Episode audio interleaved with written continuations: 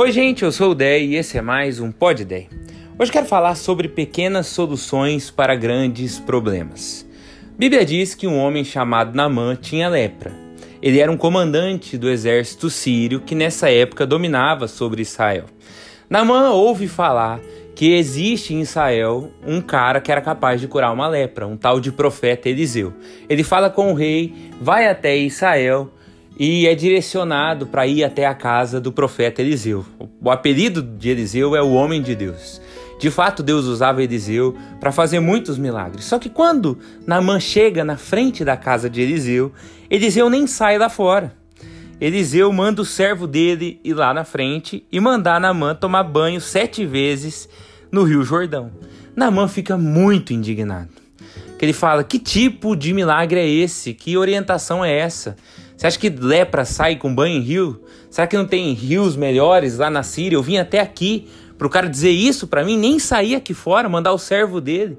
Na mãe, inclusive, diz assim: Eu imaginava que ele sairia para me receber, esperava que ele movesse as mãos sobre a lepra, invocando o nome do Senhor seu Deus e me curasse. Porque as expectativas de Namã sobre a forma como Eliseu faria o milagre eram altas, era de showman, mas Eliseu sugere uma solução simples. Ele fala: vai aqui no rio e toma banho sete vezes. Namã quer ir embora. Ele fala: ah, palhaçada, eu vou embora. Só que os soldados, os, que, os oficiais que acompanhavam Namã, falam: cara, se ele tivesse te pedido algo super difícil, você faria. Vai lá, faz o que ele está pedindo, algo tão simples, não custa tentar.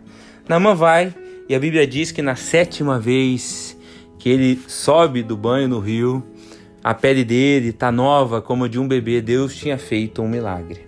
Deixa eu conversar com você sobre algo. Às vezes a gente acha que só porque o problema é gigante, lepra era um problema gigante na época, as soluções precisam ser gigantescas também. Quando muitas vezes, se não na maioria delas, as soluções são pequenas para grandes problemas, são pequenas atitudes que você tem, que você faz, que começam a resolver isso que está perturbando a sua vida. Então você está com um problema no casamento, eu sei que você espera que alguém intervenha, que uma terapia de casal, que é muito importante, em duas, três sessões já resolva a questão. Mas são as coisas pequenas que de fato fazem a diferença. Começa pedindo perdão, sem necessariamente achar que está tão errado assim, só pelo bem, pelo bom convívio, só para mostrar que você não é só orgulho. Começa guardando o celular, para ter uma conversa e olhar no olho. Comece elogiando mais ao invés de sempre criticar. Tá com problema com seu filho? Começa chamando ele para almoçar fora mais vezes, perguntando como é que tá o dia dele e não só cobrando as coisas que você sente falta nele. Ora com ele todos os dias, coisas simples. Está com problema no trabalho, se sente desvalorizado? Que tal focar em reclamar menos?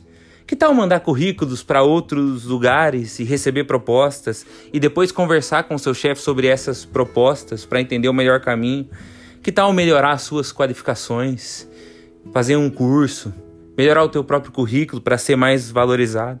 Tá numa crise financeira? Eu sei que é maravilhoso que Deus faça um milagre, eu espero que ele faça. Mas que tal começar anotando os gastos, ver o que pode ser cortado? Procurar formas alternativas de acrescentar na tua renda. Tá com um problema, numa crise existencial, crise com Deus, se sentindo sozinho. Que tal começar lendo a Bíblia com frequência, ouvindo mensagens? Tem tantas no YouTube, aqui no Spotify mesmo, conversando com pessoas mais maduras na fé. Que tal puxar uns cafés, ter mais momentos de jejum e oração? O que eu quero dizer com tudo isso e tantos exemplos Muitas vezes é no, nas coisas pequenas que a gente erra. Theo quebrou um copo aqui esses dias, nem sei se eu já contei para vocês. Mas eu não me preocupo com os cacos grandes, eu me preocupo com os cacos pequenininhos. São esses que machucam. O que é grande a gente tira da frente. A gente precisa focar no que é simples, no que é pequeno e um passo de cada vez as coisas vão melhorando. E eu sei que parece pouco, mas assim como Namã, ainda que as nossas atitudes sejam simples, nós continuamos contando com Deus. Porque ainda que Namã tenha ido no rio, feito algo simples, quem curou Namã foi Deus. Quero te dizer isso. Parece simples, mas são atitudes do seu coração.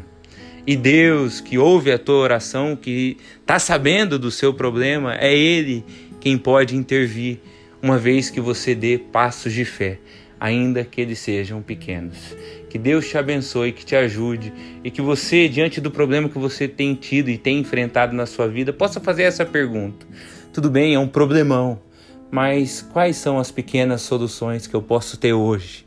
Porque ainda que elas não resolvam tudo, elas abrem um caminho e são passos em direção à solução, acreditando que Deus fará. Que Deus te abençoe. Tchau, tchau.